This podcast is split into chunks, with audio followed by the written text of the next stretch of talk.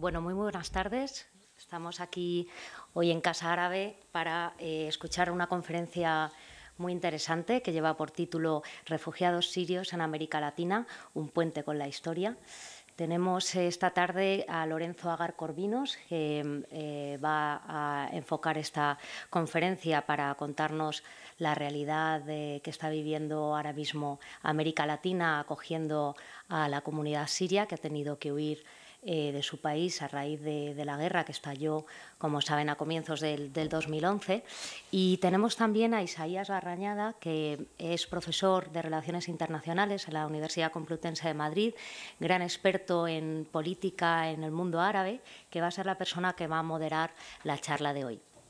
Bueno, yo simplemente, como representante de Casa Árabe, quería mencionar la línea que, ha tenido nuestra institución eh, desde los comienzos de, la creación de, la casa en 2006. Siempre hemos tenido una línea de trabajo que estaba enfocada a estudiar las relaciones entre América Latina y el mundo árabe.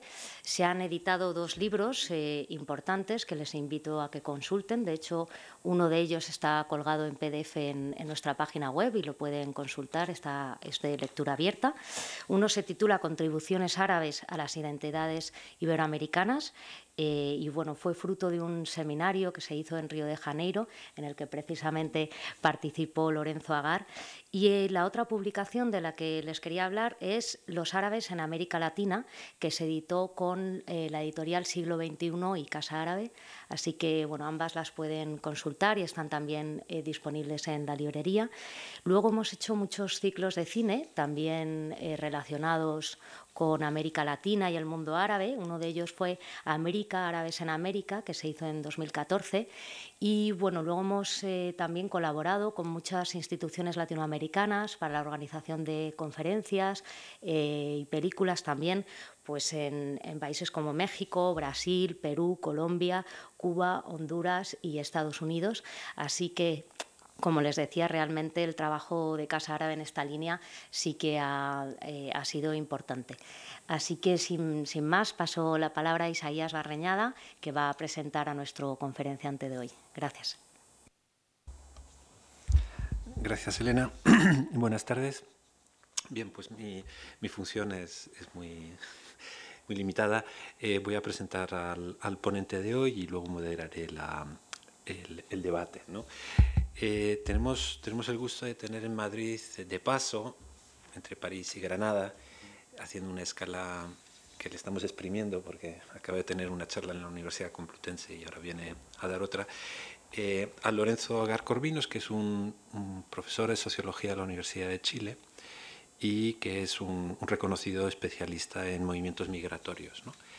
Eh, por otra parte, bueno, como académico es relevante y también porque ha tenido responsabilidades en, las instituciones chilenas en, esta materia. Por lo tanto, no solo, no solo lo conoce como objeto de estudio, sino también eh, a la hora, digamos, de dar respuestas, respuestas políticas en, su país.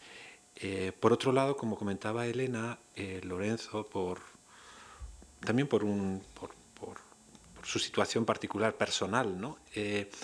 Le prestado atención a la, a la dimensión eh, árabe de, de, las, las, poblaciones eh, latinoamericanas y en particular en, en Chile. ¿no? Él, de hecho, eh, tiene parte de su familia es de origen, de origen siria, su primer apellido es, lo, lo denota, y ha sido uno de los autores que en América Latina ha participado en proyectos de como los que ha mencionado Elena, proyectos editoriales y, eh, seminarios y encuentros sobre, sobre ese aspecto que generalmente pasa desapercibido y es que en el crisol latinoamericano hay una contribución árabe, siro-lebanesa, palestina también, eh, muy importante en algunos países, es el caso de, de Chile, pero también en Brasil y, en otros lugares. Si hoy por la mañana le pedimos en la universidad que hablara de migraciones en América Latina en términos más generales y, políticas migratorias en el caso chileno, hoy por la tarde va a cubrir esa otra dimensión de su, de su trabajo académico y es eh, abordar eh, eh, cómo la cuestión del exilio y del refugio de, los, de la población siria eh, también ha llegado al continente americano y, y, en concreto en Chile cómo se ha abordado esta cuestión. Pues le paso la palabra y, y luego en el debate eh, moderaré. ¿Dónde la? ¿Ahí? Ahí está bien. Sí, perfecto. Bueno, muchas gracias eh, Elena e Isaías por la, por la presentación.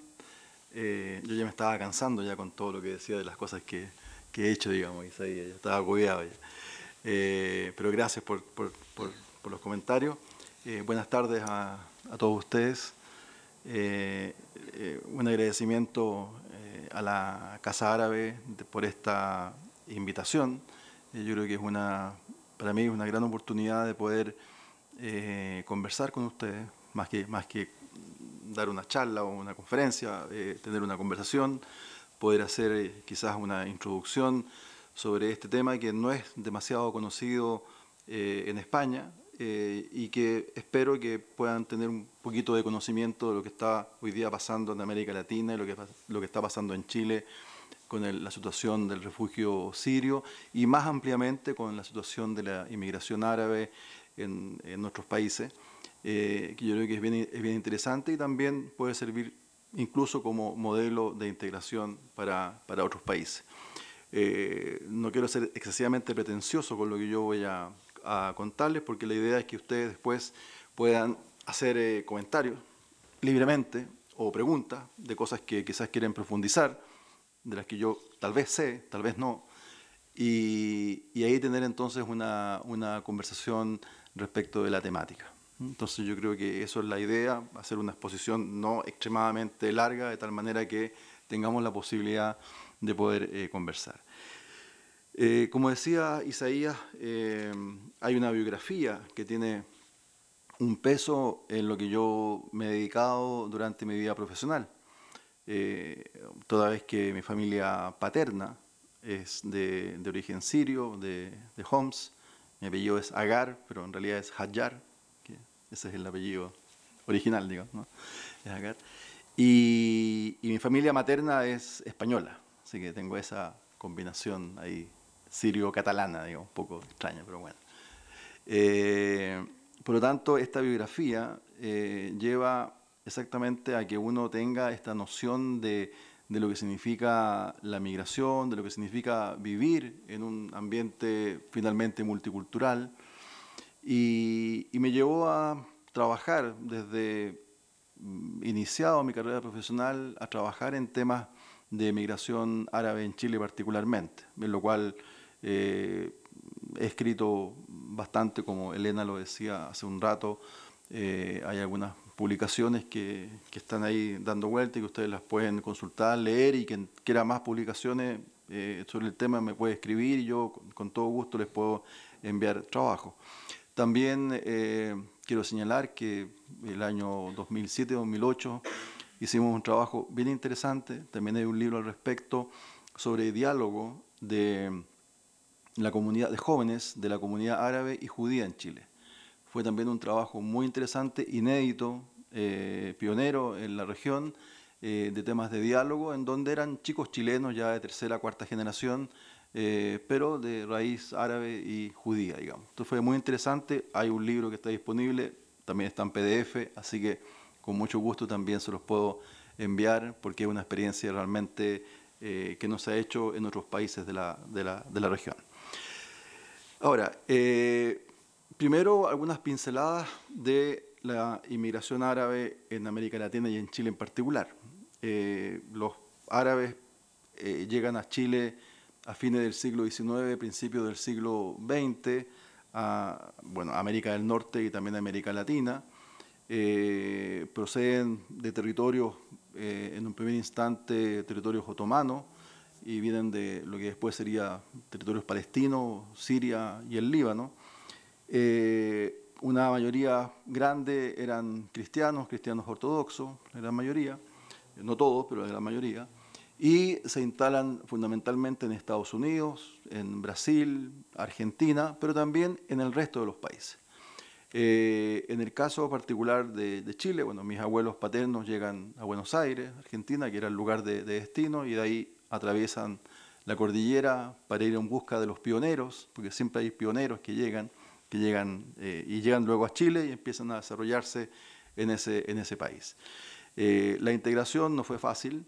En un inicio los inmigrantes árabes tenían trabajos de comercio, de venta ambulante, y poco a poco empiezan a desarrollar un trabajo muy, muy fuerte en todo, en todo el territorio, se reparten por todo el territorio y logran en algunas décadas eh, ya empezar a tener una preeminencia en actividades de tipo comercial, económico, con industrias, pequeñas industrias, grandes industrias, etc.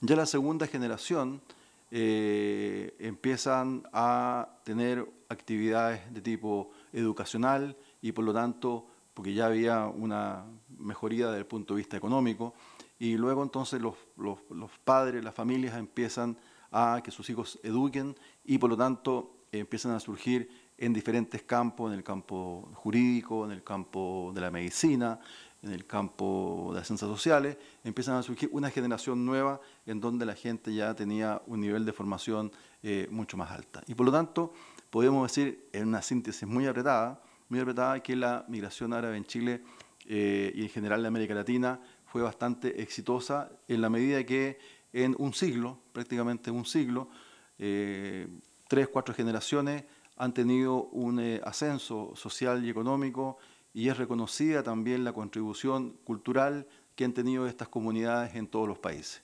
En Chile, si bien en un inicio habían eh, sentimientos de discriminación, eso fue en el transcurso de los años y de las décadas y las generaciones, fue cambiando y hoy día, la verdad que eh, nadie siente una, una, cosa negativa cuando se enfrenta a alguien de origen árabe, sino que todo lo contrario. Yo creo que en ese sentido uno puede decir que en este, en este periodo ha sido una integración bastante exitosa. Tanto es así que la, la UNESCO hace ya 20 años eh, hizo un trabajo muy interesante de las comunidades árabes en América Latina, el aporte, y cuando yo le preguntaba a la gente de la UNESCO por qué era Federico Mayor, era que dirigía la UNESCO en ese momento, español, le preguntaba por qué habían elegido este, este, caso, era porque decía que se daban cuenta que esta había sido una integración exitosa y que ellos querían saber, digamos, cómo había pasado todo este proceso. Y se hizo un estudio muy interesante con muchos aportes de la inmigración árabe en eh, la región, justamente como una suerte de modelo de integración. Pero la verdad es que uno sabe que los modelos son bastante relativo y que todas las situaciones y, circunstancias son diferentes y que es muy difícil replicarlo.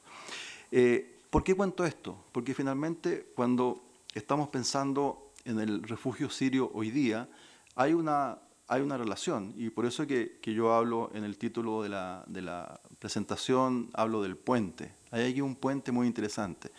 ¿Por qué la población, eh, primero palestina, porque hay un antecedente que lo quiero comentar también, eh, ve en América Latina un lugar, un espacio para poder desarrollar o recomenzar una vida. Porque finalmente eso es lo que ocurre, es un recomienzo de la vida. Eh, ellos lo ven porque justamente hay un espacio en América Latina interesante de diversidad.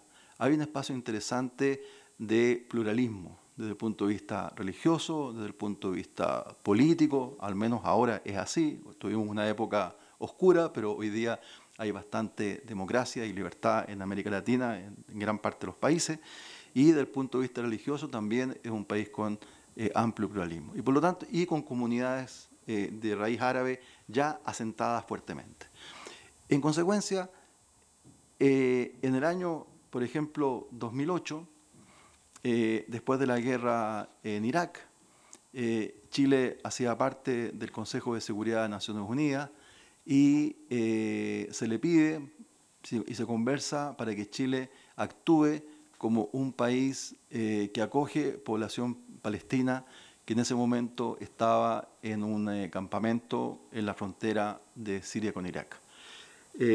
Chile acepta, igual que Brasil, son los dos países que aceptaron un programa de resentamiento y Chile finalmente lleva un total de 116 palestinos que estaban viviendo en ese campamento a Chile. A mí me tocó eh, ser parte de la, del trabajo como jefe del área de refugio de la Vicaría Pastoral Social, que era la agencia encargada de, de implementar el trabajo de integración de esta población palestina en Chile. Por lo tanto, me tocó muy de cerca ese, ese trabajo, que es un trabajo que tenía un componente de Naciones Unidas a través de ACNUR, del Gobierno de Chile y esta agencia implementadora que era la Iglesia Católica. ¿Por qué la Iglesia Católica? Ustedes podrán preguntarse por qué la Iglesia Católica. La Iglesia Católica cumplió un papel muy importante en el retorno de los chilenos después del exilio. Como ustedes seguramente saben, eh, Chile eh, tuvo una dictadura militar entre el año 73 y el año 89, y a partir del año 90 retorna la democracia. Y con el retorno a la democracia también se produce el retorno de muchos chilenos que vivieron en el exilio. Y por lo tanto se crea en este mismo espacio de la Iglesia Católica, que además fue, fue una iglesia que contribuyó fuertemente a la protección de los derechos humanos en Chile durante la época de la dictadura, se genera un espacio para recibir a los eh, chilenos que volvían del exilio.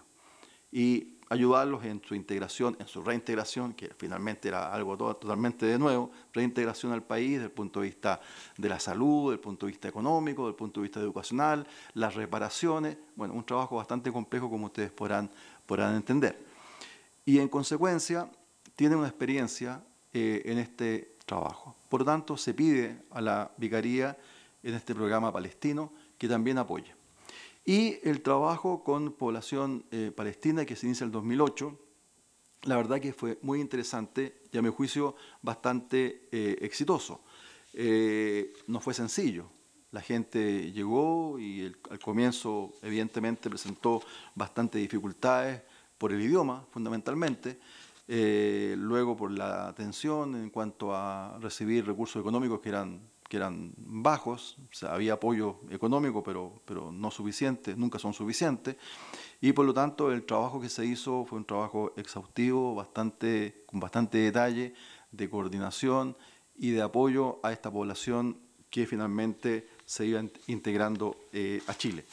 En este, en este programa había apoyo en salud mental, con algunos chilenos de origen árabe que hablaban árabe y que podían apoyar, eh, había también apoyo desde el punto de vista de la educación, sobre todo para los jóvenes, para los, niños, para ubicarlos en los colegios, para conseguir becas, sobre todo con la comunidad palestina, que es una de las comunidades más grandes de palestinos fuera de Palestina, está, está en Chile, son mayoría, más que la comunidad sirio y libanesa, y por lo tanto el trabajo era coordinar todas las actividades eh, con apoyo de las comunidades. La comunidad apoyó bastante, también apoyó el gobierno, y este programa culmina el año 2011 con la entrega incluso de viviendas para cada una de las familias, lo cual significó realmente un alivio bastante, bastante grande para la población palestina que finalmente logra tener una vivienda y poder desarrollarse con tranquilidad. El programa termina como programa el año 2011, o sea, fueron tres años de apoyo,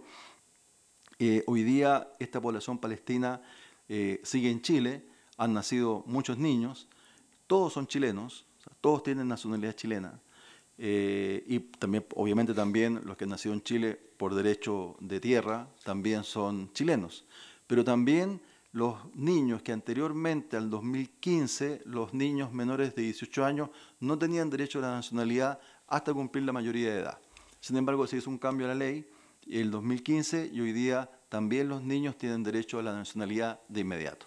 Y por lo tanto es una población que se ha localizado en diferentes partes del país, no están ubicados en un sector, no hay un gueto, no están ubicados en una parte especial, porque de hecho la gente pudo comprar una vivienda donde ellos quisieran.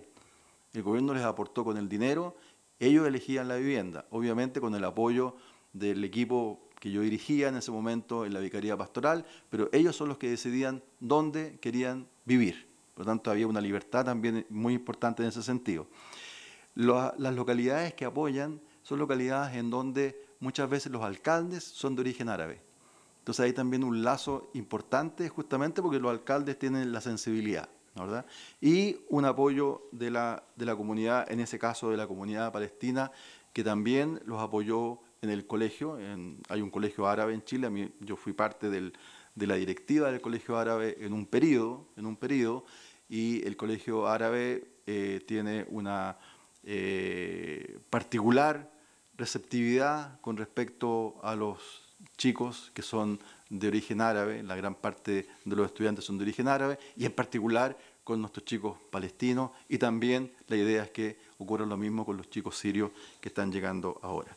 Por lo tanto, en una, en una síntesis muy apretada de lo que pasó con la población eh, palestina, eh, ellos, si bien tuvieron dificultades al inicio, eh, y por cierto, algunas particularidades, en los temas de salud, por ejemplo, hay temas complejos, sobre, sobre, todo con, el, con, las mujeres, digamos, que no tienen eh, la costumbre de, por ejemplo, atenderse con médicos hombres.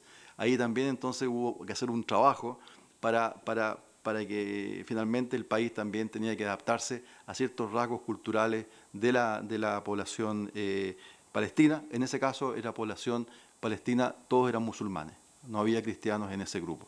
Después hablaremos que en el grupo de los sirios sí hay cristianos, pero en el grupo de palestinos era una población musulmana en su conjunto.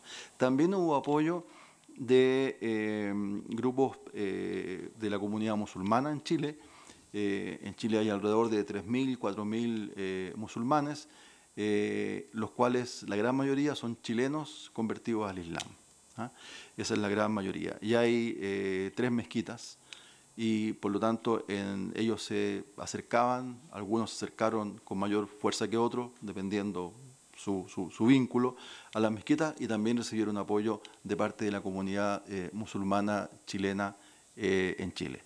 Entonces yo diría que en síntesis, para introducir, eh, hay que tener en cuenta este antecedente. Y este antecedente porque es importante, porque considerando el éxito que tuvo finalmente el proceso de refugio palestino en Chile, el año 2014, eh, la presidenta de la República, a instancias de mucha gente, entre ellas yo también, digamos que, junto con el, con el ex ministro Sergio Vitar, digamos que tuvo una acción muy importante, también de origen sirio, eh, impulsando que Chile debía eh, también acoger a población siria como refugiado, al igual que lo había hecho con población palestina. Y escribimos y hablamos y dijimos muchas cosas en el sentido de que era un deber eh, como país y como comunidad hacerlo. Eso eh, llevó a que el año 2014, año que empieza el segundo mandato de la presidenta Bachelet, que termina ahora en 2018, eh, frente a Naciones Unidas, señala que sí, Chile está dispuesto a recibir un contingente de población refugiada siria. Bueno, pasan los años, para mí un poquito extenso. Bueno, pasan estos tres años, pero el tema es complejo. Y finalmente eh, se lleva a cabo el programa que incluyó con, con mucha eh, rigurosidad eh, entrevistas, por ejemplo, que se hicieron a población que optaba al refugio en el Líbano. ¿ah? La población que se escogió fue población en el Líbano. Eh, a la cual se fue a entrevistar. Y las entrevistas, ¿quiénes las hacen? Siguiendo un protocolo que tiene Naciones Unidas, las hace eh, funcionarios del gobierno de Chile, funcionarios de ACNUR y también funcionarios de la Iglesia Católica. Porque se pidió nuevamente a la Iglesia Católica, que había ya prácticamente cerrado su área de refugio, la cerró el año 2012, eh, pero tuvo que realmente nuevamente abrir esta área de refugio para apoyar esta iniciativa. Entonces, este grupo, tripartito, Naciones Unidas, eh, gobierno y vicaría en este caso, van al Líbano a entrevistar a diferentes personas y familias, familias, familias. El criterio fue que se iba a llevar familias, no personas individuales. Ese fue un criterio bien importante. Y eh, finalmente, eh, el 12 de octubre, recién pasado, tuvimos la gran noticia de que después de todo este proceso eh, llegan a Chile 14 familias, 14 familias sirias, 66 personas, de los cuales la mitad son niños, lo cual también es un componente bien interesante. Eh, hay población que es cristiana, católica maronita y musulmanes. Hay árabes, kurdos y armenios. Por lo tanto, eh, hay, obviamente son familias, hombres, mujeres son originarios de Alepo, Damasco y Idlib. Eh, y ese fue un criterio que, tuvo el gobierno con Naciones Unidas de que la población que llegara fuera una población que representara la diversidad y que fuera estrictamente de carácter humanitario, o sea, que no tuviera ninguna, ningún sesgo de tipo ni religioso, ni de tipo político, ni de nada, sino que estrictamente en base a lo que las entrevistas mostraban, en base... ¿Por qué son importantes las entrevistas? Y esto fue una experiencia con los palestinos y también la experiencia en toda América Latina. Eh, pasó en el caso de Uruguay que, hubo bastantes dificultades con la población siria que llega, que llega a Uruguay hace algunos años. Las entrevistas son muy importantes porque en esas entrevistas lo que hay que hacer de manera muy clara es mostrar dónde ellos van, mostrar cuáles son las condiciones del país y cómo es el país que los va a recibir y cuáles son, de manera lo más exacta posible, cuáles son las condiciones en las cuales ellos van a estar. Porque pasaba con los palestinos y pasó con los sirios en, Uruguay, que ellos imaginaban que estaban llegando a, un país desarrollado. Y no, Chile no es un país desarrollado. Chile es un país que tiene un desarrollo medio, un país emergente, nos ha ido bien, etcétera, pero sigue siendo un país de desarrollo medio. Y en consecuencia, las condiciones de vida eh, son de nivel medio y ellos van a tener que entrar a una etapa inicial de apoyo y después tienen que entrar a la competencia diaria de todos los días. Y por lo tanto eso es muy importante transmitirlo, porque muchas veces la gente tenía expectativas que no se cumplían, sobre todo en el corto plazo, y se desesperaban. Eso pasó en Uruguay y todos ustedes saben lo que pasó con los uruguayos, en, eh, seguramente con los sirios en Uruguay, en donde tenían grandes dificultades al principio y reclamaron mucho, incluso querían volverse a Siria, etcétera, etcétera, porque no estaban siendo acogidos en la manera que ellos pensaban que, iban a, que iba a pasar. Entonces, estas entrevistas que se hacen de manera con mucho detalle, eh, muy clara, hay que mostrar cuáles son las condiciones que ellos van a tener cuando lleguen, eh, en este caso, a Chile, pero también a Brasil, a Ecuador. Sabemos que hay cerca de 10.000 sirios en condición de refugio o visas humanitarias, porque hay una diferencia. Hay mucha población siria, también en Chile, que es población que está como inmigrante, como consecuencia de la guerra, pero como inmigrante porque tenían familias, digamos, en, estos países, y por lo tanto se han ido y los países los han recibido como inmigrantes, por lo tanto han entrado como inmigrantes. En algunos países como Ecuador, que les han dado visa humanitaria, pero que no significa nada más que darles una visa. Es como en Chile darles una visa de residencia. ¿Ah? Eh, el resentamiento es distinto porque es un compromiso del país para que estas personas tengan una adecuada integración. Y hay un trabajo y un proceso que hay que hacer, como yo les comentaba anteriormente, de trabajo, de idioma, etcétera, etcétera. Entonces no es lo mismo eh, considerar a la población que llega como inmigrante a través de visa de manera espontánea, que son cerca de 10.000 en América Latina, la mayor parte en Brasil, a población que llega a través de un programa de reasentamiento. Eh, eso también es importante decirlo. Eh, ¿Qué pasa entonces con el programa eh, en Chile? En Chile hay un apoyo económico.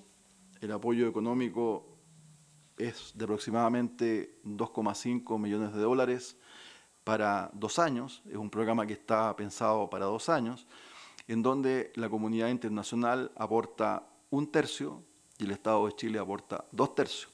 Hay también que pensar que en el, programa palestino el aporte de la comunidad internacional a través de ACNUR fue mucho más importante, pero hoy día claramente ACNUR está un poquito sobrepasado eh, en el tema del refugio y por lo tanto hay menos recursos. Pero el Estado de Chile en este caso aporta una gran cantidad de recursos, dos tercios para un programa de dos años. En el caso palestino eran dos años que se extendió un año más. No sabemos qué va a pasar acá. A diferencia del programa palestino, y quizás este es un punto interesante, vamos a ver cómo funciona, eh, el foco está puesto en el trabajo en los municipios. En los municipios, el municipio, las comunas, los municipios.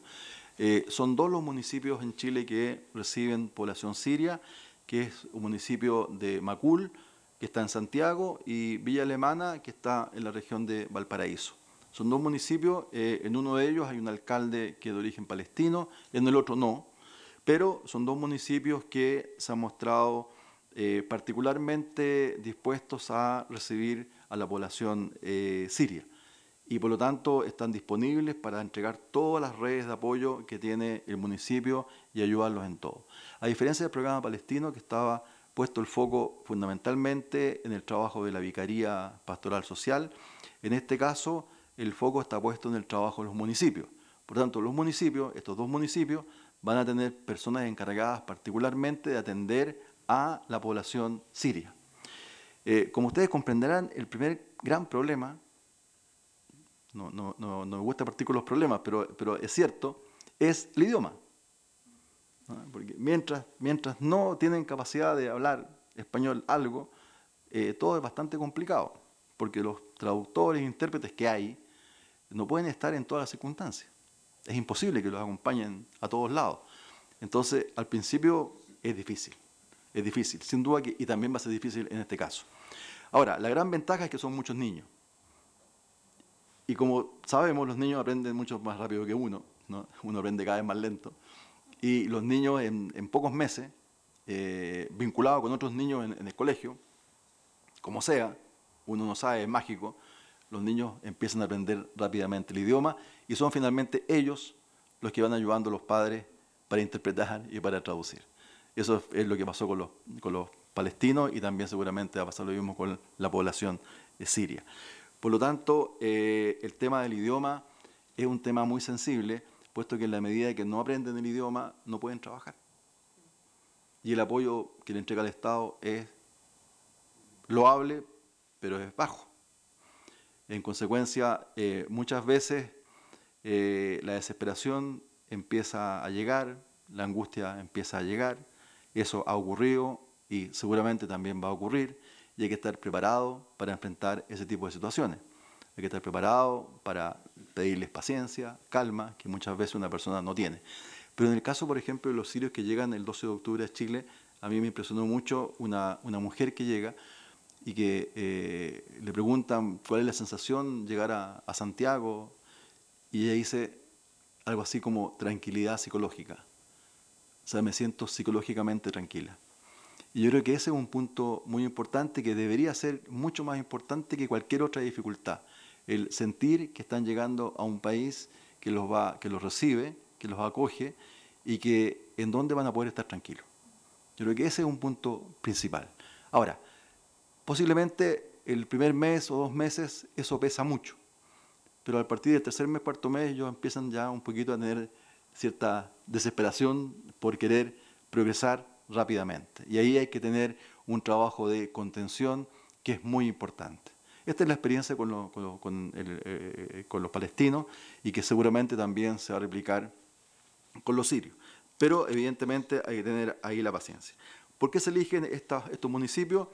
Porque son municipios que tienen buena conectividad, así que tienen la posibilidad de que la gente se desplace fácilmente para buscar empleo más adelante, moverse, etcétera eh, hay diversidad de viviendas en la, zona y por lo tanto ellos también al principio reciben un, apoyo, un, apoyo de alquiler de esas, de esas viviendas, van a estar durante un par de años con alquiler.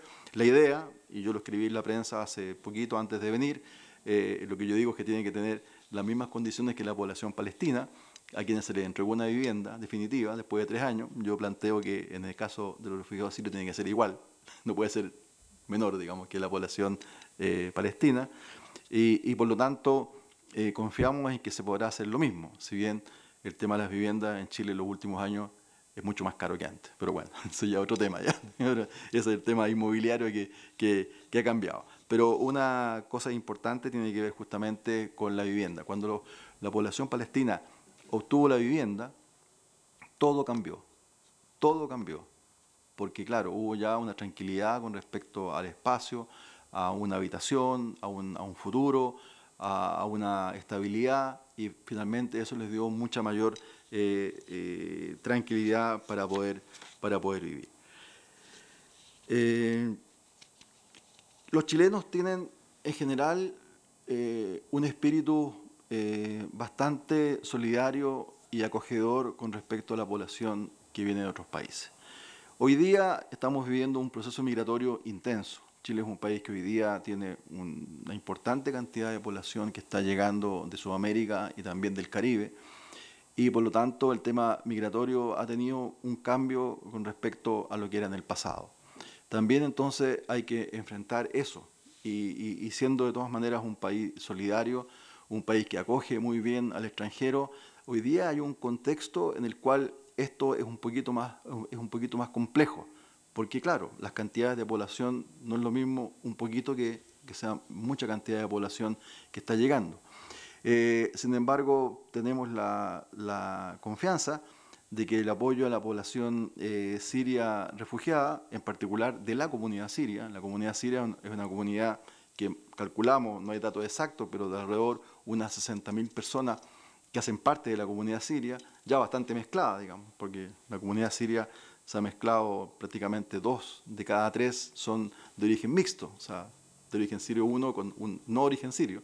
Eso está por ahí en alguno de mis artículos que lo, que lo, he estudiado, entonces una población bastante mezclada, bastante mestiza, eh, y es población que confiamos también en las instituciones, hay instituciones muy importantes en Chile, eh, Siria, la Sociedad Chilena, eh, Siria de Beneficencia, que tiene un fuerte apoyo a inmigrantes sirios, porque han llegado a Chile en torno a los 300 inmigrantes, en las mismas condiciones que han llegado a otros países de América del Sur, como inmigrantes porque tenían familia, y esta, la Sociedad eh, Chilena de Beneficencia Siria los ha apoyado también con atenciones médicas, eh, con orientación, con idioma, etcétera, etcétera. Pero es un apoyo benévolo, ya no es una responsabilidad del Estado.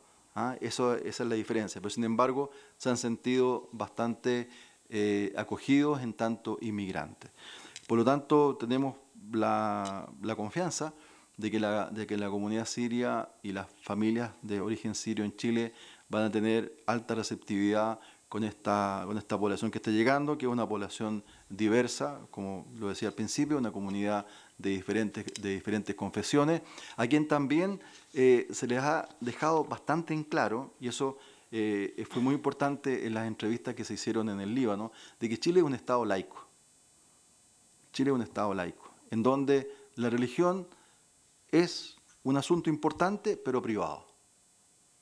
Por lo tanto, las personas pueden ejercer la religión que, quieran o no de manera privada, pero que no tiene un peso en las decisiones de política pública o del Estado.